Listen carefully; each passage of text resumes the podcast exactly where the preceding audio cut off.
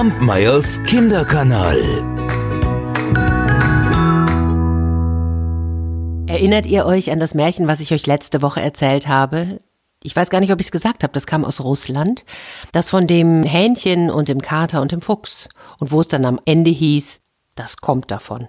Ich weiß nicht, ob euch das gefallen hat. Ihr könnt mir das ja mal schreiben oder ihr könnt auch gerne was zu malen. Das heutige Märchen, das kennt ihr wahrscheinlich. Das ist übrigens auch ein Grimms Märchen und ein bisschen ist es auch so. Das kommt davon. Aber es muss ja nicht immer schlecht sein, nicht wahr? Aber hört mal selbst. Und auch dazu dürft ihr mir gerne etwas malen, wenn ihr möchtet. Es war einmal ein kleines Mädchen, dem waren die Eltern gestorben.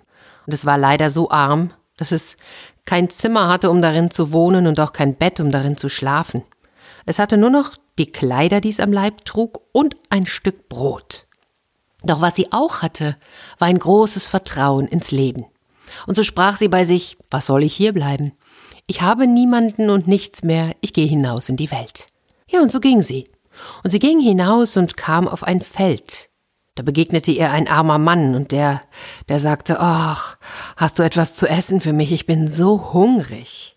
Da reichte das Mädchen ihm das Stück Brot und sagte, Gott segne dir's.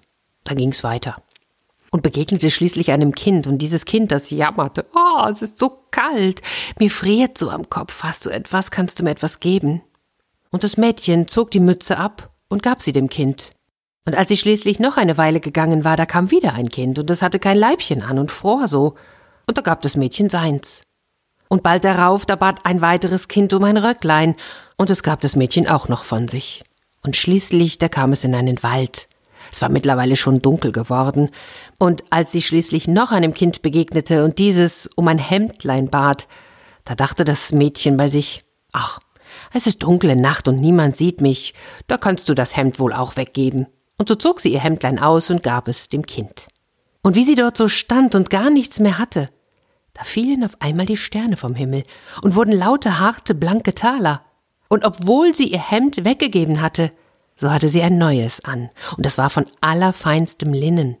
Da hinein sammelte sie die Taler und war reich bis an ihr Lebensende. Kampmeyers Kinderkanal.